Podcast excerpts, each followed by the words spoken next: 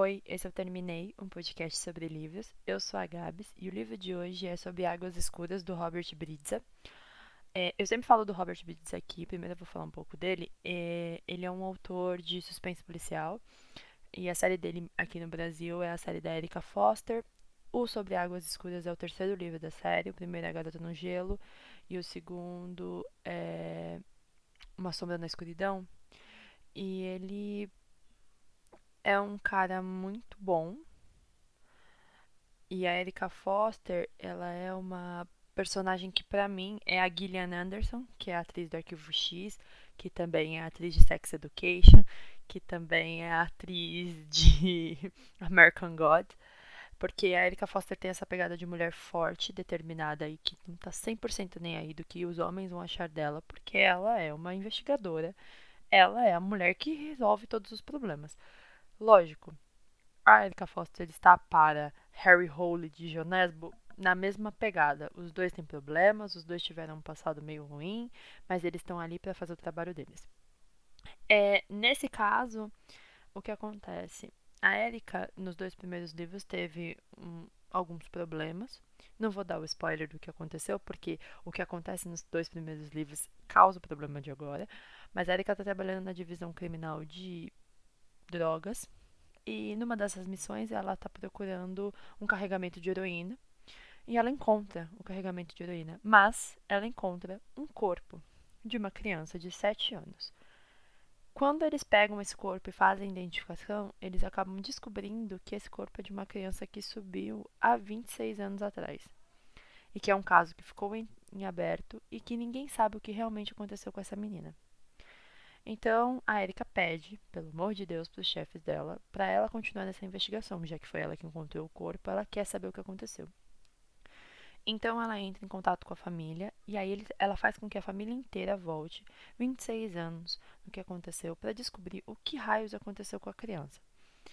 O louco dessa história é que a família tem certeza que é um pedófilo que morava no final da rua, porque eles descobriram no meio da história, né, do que estava acontecendo, que no final da rua deles tinha um centro de reabilitação para pedófilos, o que não faz muito sentido, mas a Inglaterra tem um pouco dessas.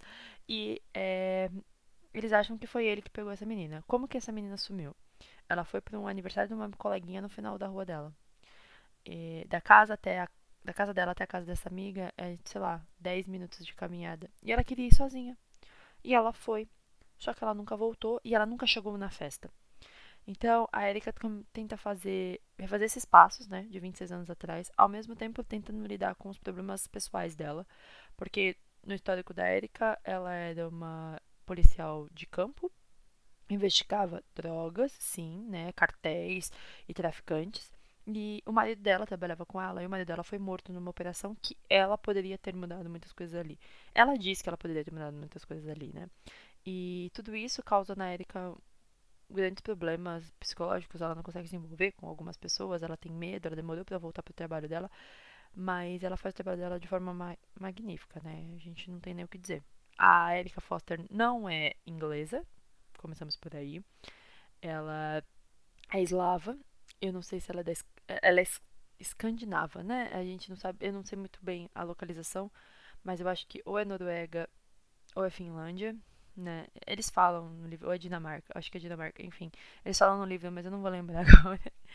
Mas é, a Erika tem que lidar com os problemas dela de nunca ter tido filhos, de ter perdido o marido, de não recomeçar a vida, e ao mesmo tempo tentar entender o que leva uma pessoa a matar uma criança de 7 anos e por que matava essa criança, matar essa criança de 7 anos.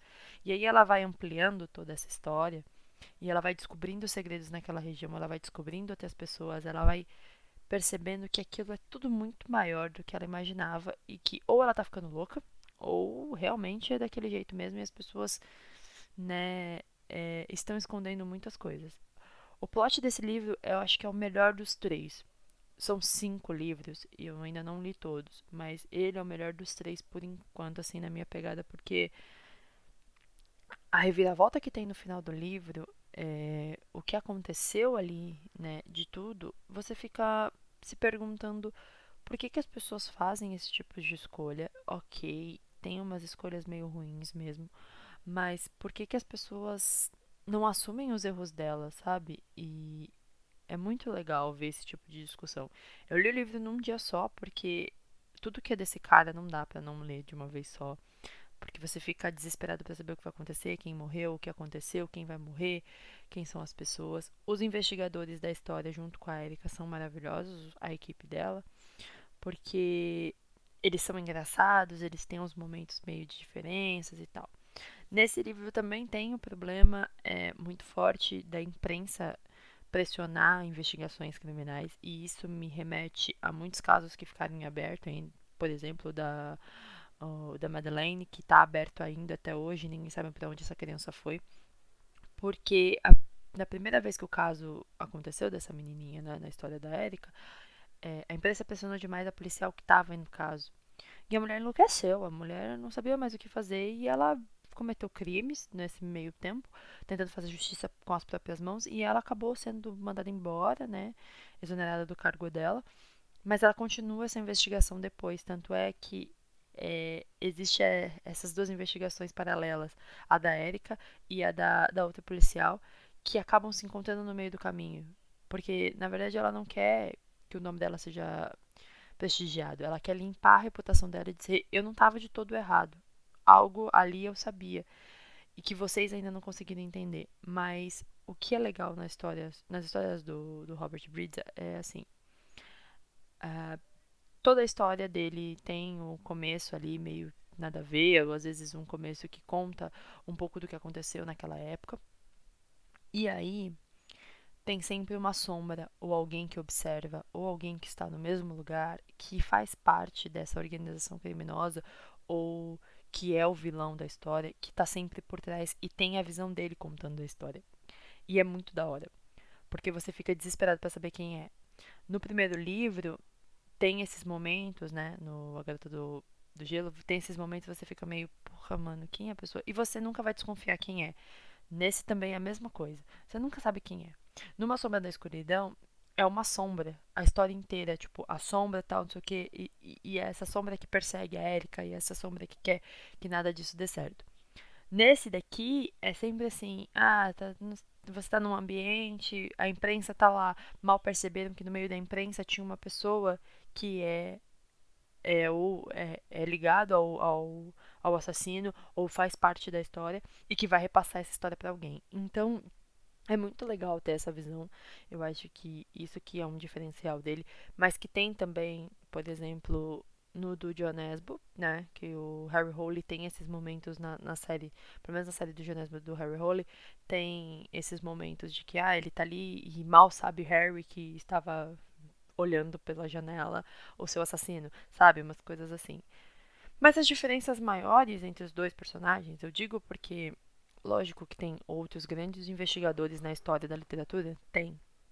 Mas eles são muito mais próximos, porque os dois têm essa pegada. O Harry Holey é norueguês, a, a Erika eu acho que ela é dinamarquesa, enfim, mas ela é dessas ela é da mesma região que ele, eles têm essa pegada, mas a diferença maior é que assim, o Harry, ele tem um problema familiar, ele tem um problema ali muito visível na história, ele é alcoólatra, então isso atrapalha todo o processo dele. Já a Érica, ela não é alcoólatra, mas ela perdeu o marido em trabalho. Então, ela não consegue mais dividir as coisas, então ela tem medo de perder outras pessoas no meio do caminho. E isso é muito ruim, porque eu não lembro se é no primeiro ou no segundo livro, ela perde uma pessoa no meio do caminho. Então, isso vai martelando e machucando ela. Então, eu acho que ela é muito diferente do, do Harry Holey, porque ela consegue entender que tem esse problema, ela tem um pé atrás em tudo que ela faz, tanto é que ela não tem uma proximidade tão grande com a equipe dela. Ela tem amigos dentro da equipe, mas eles não são, tipo, pessoas muito próximas. Menos nesse livro, porque acontecem umas coisas meio doidas, mas você fala, ah, Erika, é o momento de fazer as coisas. Mas ela consegue distanciar isso e entender as consequências das escolhas dela. O Harry não.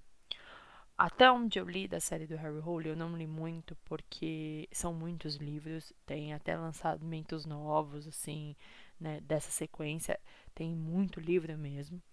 Mas eu li até o Leopardo. E o Harry, ele se perde. Ele deixa as coisas acontecerem, ele começa a beber e isso faz com que ele perca algumas coisas. É, então, ele fica meio, tipo, perdendo credibilidade mesmo. E a Erika não perde credibilidade. Só que ela é muito pressionada porque, desde o primeiro livro, ela é mulher. E, né, e isso já é um BO, porque a gente não entende tanto aqui, assim, porque tem muitas mulheres na corporação, né, da polícia no Brasil, mas na Europa é muito, muito, muito diferente nos Estados Unidos, então nem se fala. Tanto é que no livro da, do caso do desaparecimento de Stephanie Meyer, eu falo isso também. A questão feminina na história ligada às forças armadas como um todo, desde a polícia até o exército, é muito complicada. E a Erika é uma pessoa que tem prestígio e ela é mulher e ela consegue resolver casos que as pessoas não conseguem. Então, isso fere muito a masculinidade de muitos homens dali. Então, todo mundo tenta queimar ela. Em algum momento, alguém tenta queimar ela. O chefe dela tenta queimar ela. O cara que está trabalhando com ela tenta queimar ela. Então, tem esse problema. E ver uma mulher como ela crescendo na história, ver como uma mulher como ela é, tendo visões de coisas diferentes é muito louca.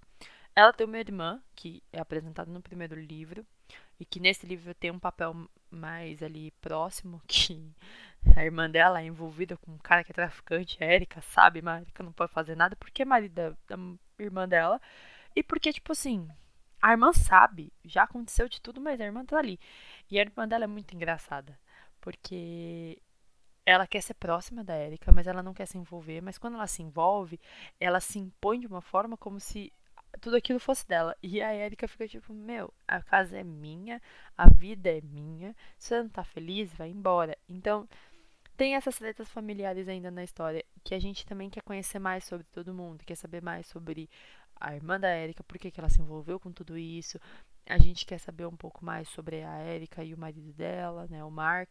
É, é, é tudo muito bonito dentro desse cenário, apesar de ser um cenário ruim, vamos dizer assim, né, porque é um cenário criminalista, é um cenário de morte, é um cenário de crime, mas é muito legal ver tudo isso.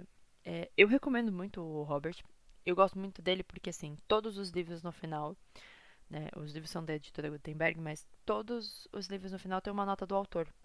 E a nota do autor é a seguinte: se você fizer uma resenha, se você fizer qualquer coisa, vídeo, podcast sobre um dos meus livros, me mande que eu vou publicar. Lógico, mandarei esse podcast para ele, sim. Não sei se ele vai entender um terço do que eu tô falando, né? Porque ele não é brasileiro. Então, mas enfim, eu acho isso muito legal porque ele abre para os fãs dizerem: olha, a gente está gostando muito do seu trabalho, ou olha, tem algumas coisas que são erradas.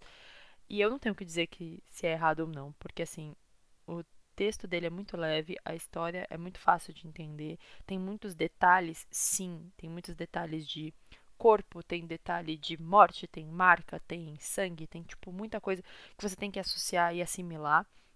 Mas para quem já lê suspense policial, desde Agatha Christie, é, Arthur Conan Doyle, leu John Nesbo, lê, é, lê até o o Harlan Coben tem uma noçãozinha de mistério, tem uma noçãozinha de como funcionam essas áreas. Quem já assistiu séries de investigação, CSI, é, Law and Order, tem essa noção também de tipo como funciona uma investigação criminal, tem uma noção de como é. Quem já assistiu, sei lá, Mind Hunter tem uma noção de como é um serial killer. Então, a gente que gosta dessa, dessas coisas encontra tudo isso nos livros dele. Então eu acho isso muito legal. Porque é difícil você achar um livro hoje de suspense policial que te prenda, que não entregue e que você não termine de ler, assim, antes de terminar o livro, na metade dele você fala assim, já sei quem matou. E não é isso que a gente quer. A gente quer esse suspense policial, assim, aquela coisa que você fica, meu, eu não faço ideia de quem é, que foi o que aconteceu, por exemplo, e não sobrou nenhum da Agatha Christie, que eu terminei o livro faltando duas páginas, eu fiquei, tá, e quem matou? Porque ninguém sabia. Então, é, é mais ou menos isso que acontece com o Robert Bridger. Porque você fica assim, tá, descobri uma coisa nova. Meu, não. Não, não é. Aí vai rodando, rodando, rodando, descobrir uma coisa nova. Pera, será que é? E quando você descobre o que aconteceu, você fica, misericórdia, o que está acontecendo? Quem, como assim essas pessoas estão envolvidas? Como assim eles fizeram o que eles fizeram? Então, é muito louco. É, eu recomendo muito. Quem não leu, leia desde o primeiro livro. Eu tenho o quarto, ainda falta o quinto. Acho que são mais dois, o quinto e o sexto, mas eu não sei dizer. É, eu tô tentando comprar, mas é, é, vamos com calma, temos muitos livros ainda para ler. Quem já leu algo dele, me manda lá no arroba termineicast. Sim, agora temos um Twitter só do podcast. Obrigado a todos os amigos que fizeram com que eu fizesse esse Twitter. O Ângelo, o Arthur, a Zelda, é, que é a Dai, o Dudu, o Daniel, que o Daniel agora tá fazendo co coach para melhorar minha imagem na internet. Mas muito obrigada a todo mundo. E manda lá no arroba o que vocês acharam do livro, se vocês já leram, se vocês têm vontade de ler. É, eu recomendo a Garota no Gelo, porque vocês têm uma noçãozinha básica do que vai acontecer. Entrem nas páginas do Robert Bridger no Facebook, no Instagram. Eu acho que ele tem Twitter, mas tem uma, tem uma página dele mesmo, né? Um site, para vocês darem uma olhada. E é isso. Um beijo para quem ficou até agora. E tchau.